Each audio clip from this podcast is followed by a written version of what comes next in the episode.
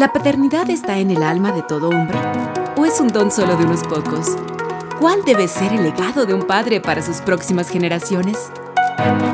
Los próximos minutos cuentan entre los mejor invertidos de tu día.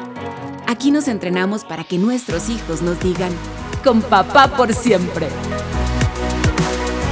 La adolescencia, como nos habremos mm, dado cuenta porque pasamos por ella o porque somos padres, es una época de explosión de las emociones, de gustos, de experimentación, de autoafirmación.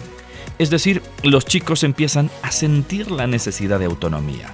Y esto es algo doloroso para todos, para ti, para mí, para ellos también, porque les invade el miedo a la vez. Empiezan a imaginarse y a preguntarse el tipo de adultos que van a ser y en este sentido es importante definir que, por lo tanto, surgen conflictos. Y los conflictos no son otra cosa que oportunidades de crecimiento. Pero claro, nosotros como padres debemos tener la mirada bien enfocada en guiar y mirar si los adolescentes van a ser capaces de manejar sus propios problemas y a superarlos.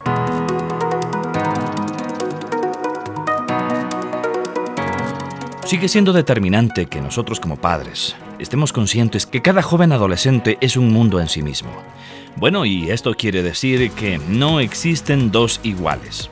En este sentido, cuando un adolescente presenta una conducta desajustada y otro adolescente presenta la misma conducta, muchas veces no tienen nada que ver lo que están pidiendo o indicando el uno y el otro. Y es por eso que me gusta mucho hablar de que nosotros como padres tenemos la responsabilidad de ser unos verdaderos referentes para nuestros hijos, sus modelos de vida, el espejo en el que ellos se quieren mirar. Por ello es muy importante tomar en cuenta que nuestra comprensión de la paternidad será nuestra manera de educarlos. La manera en la que tú, en la que yo nos presentamos delante de nuestros hijos, intentamos educarlos lo mejor posible. Y en ese intento he encontrado algunos estilos educativos que los padres aplicamos normalmente. Tenemos el estilo protector, el estilo autoritario, el estilo punitivo, el sacrificante, el negligente, el ausente, el diplomático. Aquí no hay un padre 100% punitivo o un padre 100% autoritario. Somos una pequeña mezcla, un pequeño porcentaje de estos estilos, según nos comenta el doctor Alejandro Rodrigo en su libro Cómo prevenir conflictos con los adolescentes. Bueno, ahora me gustaría desglosar un poquito estos estilos. El estilo autoritario, por ejemplo, es este padre o esta madre que impone su ley. Es decir, esta norma es así y por lo tanto no hay dudas al respecto. Esa es la cultura que se instituye en ese hogar. La fortaleza mayor del estilo autoritario es que los hijos crecen bajo una confianza plena. Lo malo, la debilidad del estilo autoritario, es que evidentemente potencia una separación emocional, una distancia emocional con los hijos que, por supuesto, hay que tener en cuenta. De otro lado tenemos el estilo protector, crea mucha seguridad también a los hijos, pero desde la protección directa del padre. El hijo sabe que con papá aquí al lado a mí no me va a pasar nada. La debilidad de este estilo es que si somos excesivamente protectores, le estamos coartando la autonomía al muchacho. Esto quiere decir, nuestro hijo no va a poder ser capaz de enfrentarse a sus conflictos y superarlos por él mismo en esa etapa de adolescente o incluso cuando sea más grande. Ahora veamos el estilo punitivo. Este sí que tiene algo despectivo. Es similar al autoritario, sin embargo, es eh, importante saber diferenciar los dos.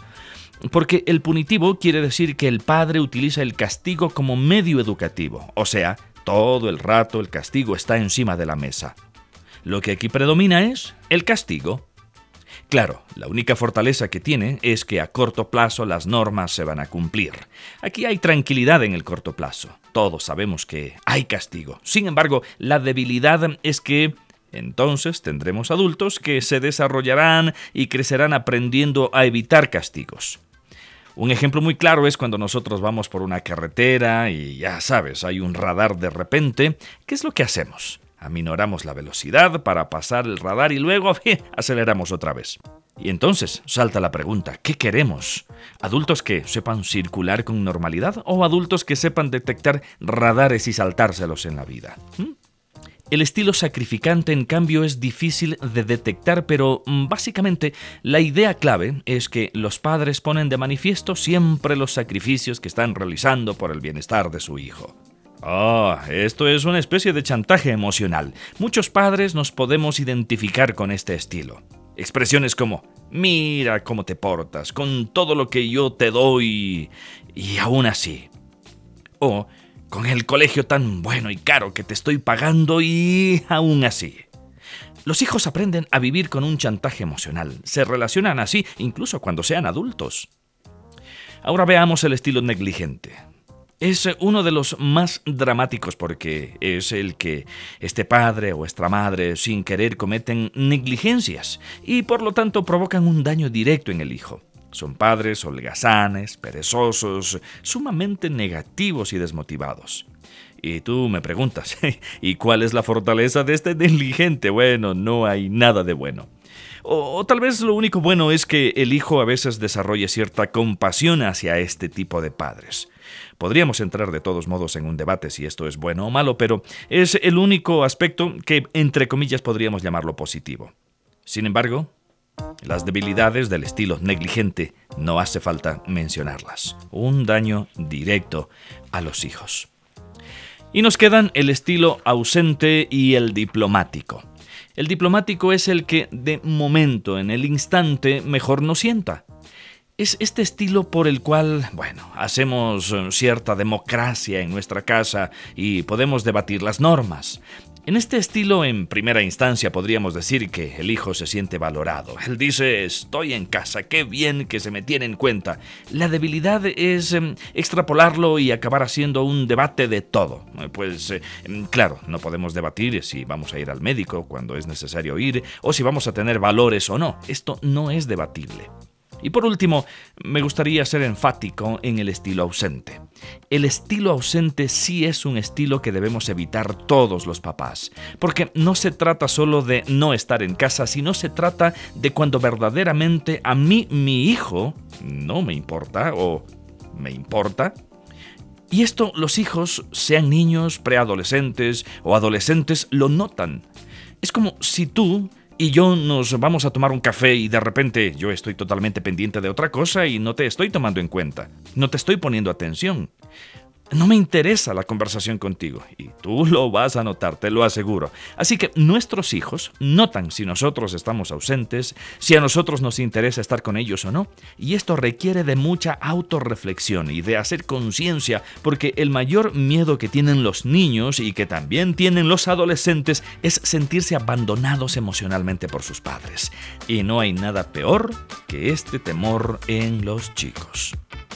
Bueno, espero que al estar un poco más conscientes de estos estilos podamos recalibrar nuestra manera de actuar, nuestra manera de ser, nuestra vocación en definitiva como padres. O también ayudar a personas cercanas a tener más éxito en este desafío de ser papás. Los adolescentes quieren ser escuchados, comprendidos, estar conectados. Y más que vivir en un sistema de normas, ellos buscan referentes. Por eso, San Pablo dijo de manera muy acertada y categórica, y ustedes los padres no hagan de sus hijos unos resentidos, edúquenlos, más bien instruyanlos y corríjanlos como lo haría el Señor. Me encanta esta traducción de la Biblia española, la palabra. Y con este pasaje final quiero cerrar la conversación de hoy aquí en Papá por siempre. Gracias por ser parte de este diálogo. Esta es una producción de HCJB, La Voz de los Andes. Yo soy Duval Rueda y seguiremos conversando en nuestros próximos capítulos sobre ese desafiante pero tan determinante rol de ser papás. Chao, chao.